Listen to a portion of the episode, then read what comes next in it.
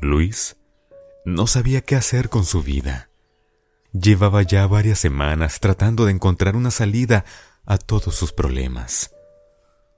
Todo lo que traía consigo lo agobiaba y no podía tener paz.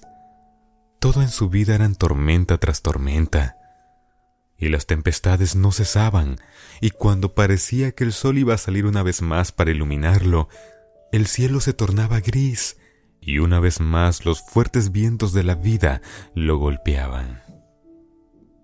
Esa tarde Luis decidió salir de su casa, cansado de tanto luchar consigo mismo. Caminó por largas horas hasta que llegó a una iglesia. Al principio dudó si entrar o seguir su camino, pero muy dentro de sí escuchó una voz que le decía que entrara. Al entrar, se sentó en la última fila, temeroso por no estar seguro si estaba en el lugar correcto, pero con la mirada llena de ilusión, esperando encontrar una palabra de aliento para su vida. Escuchaba atento lo que decía quien estaba al frente, hasta que a sus oídos llegaron las palabras que Dios le quería decir. ¿Saben? Dios le dio una orden a Jonás. Le dijo, mira, ve a Nínive y dile las palabras que te mando. Pero Jonás decidió no obedecer y se fue al lado contrario. Compró un boleto y se subió a una embarcación. Quería huir de la presencia de Dios en dirección contraria. Pero empezaron a venir las tormentas a su vida y ¿saben por qué? porque decidió hacer lo contrario a lo que Dios deseaba para él. Yo no sé por lo que estés pasando el día de hoy. Probablemente al igual que Jonás estás yendo en dirección contraria, pensando que haces lo correcto, pero déjame decirte algo. Cuando tú te alejas de Dios y decides no obedecerle, Dios no te va a castigar. Tampoco te va a obligar a hacer lo que tengas que hacer. Pero, ¿has huido de la protección y las bendiciones que Él te quiere dar. Detente un momento en tu vida y mira qué estás haciendo. ¿Estás haciendo como Jonás? ¿Huyendo de la presencia del Señor? Sabes, querido amigo, cuando tú te alejas de Dios, Dios no te castiga, sino tan solo dejas de estar debajo de esa sombra protectora. Hoy Dios te dice, regresa y haz lo que te he pedido. Jonás, después que estuvo en el vientre de la ballena, oró a Dios y le dijo que haría lo que le había pedido. Entonces entró en la protección de Dios y Dios lo salvó. Jonás cumplió lo que Dios le pidió y fue a Nínive e hizo como nuestro Señor le había encomendado. Ahora te pregunto a ti, Aquel hombre al frente miró a Luis. ¿Te gustaría hoy decirle a Dios, Señor, ya no quiero seguir huyendo de ti? Quiero hacer tu voluntad y dejar de ir en dirección opuesta. ¿Estás dispuesto?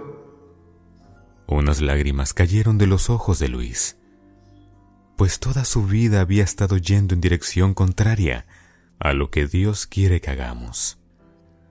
Comprendió también que todos necesitamos a Dios en nuestra vida, como el ciervo necesita del agua, como las flores del sol, como los animales del campo necesitan de los verdes pastos. Así comprendió que su alma anhelaba y necesitaba la presencia del Señor.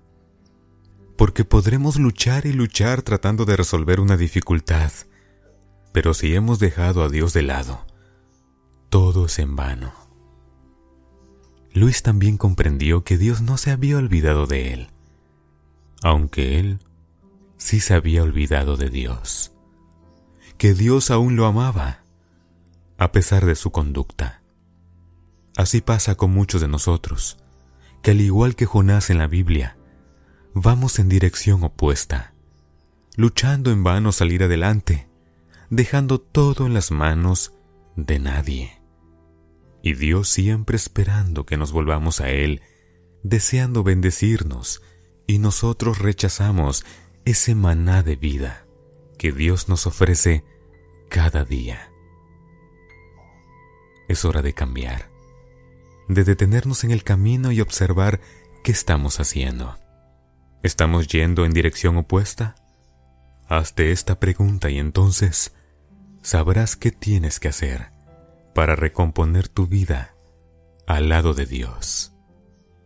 Pidámosle a Dios que nos ayude a retomar el camino que nos lleve a su presencia. Señor, Padre amado, gracias por recordarme que me amas, a pesar de mi conducta, que soy especial para ti, a pesar de alejarme, Señor, que tienes un plan preparado para mí, aunque no sea merecedor de ello.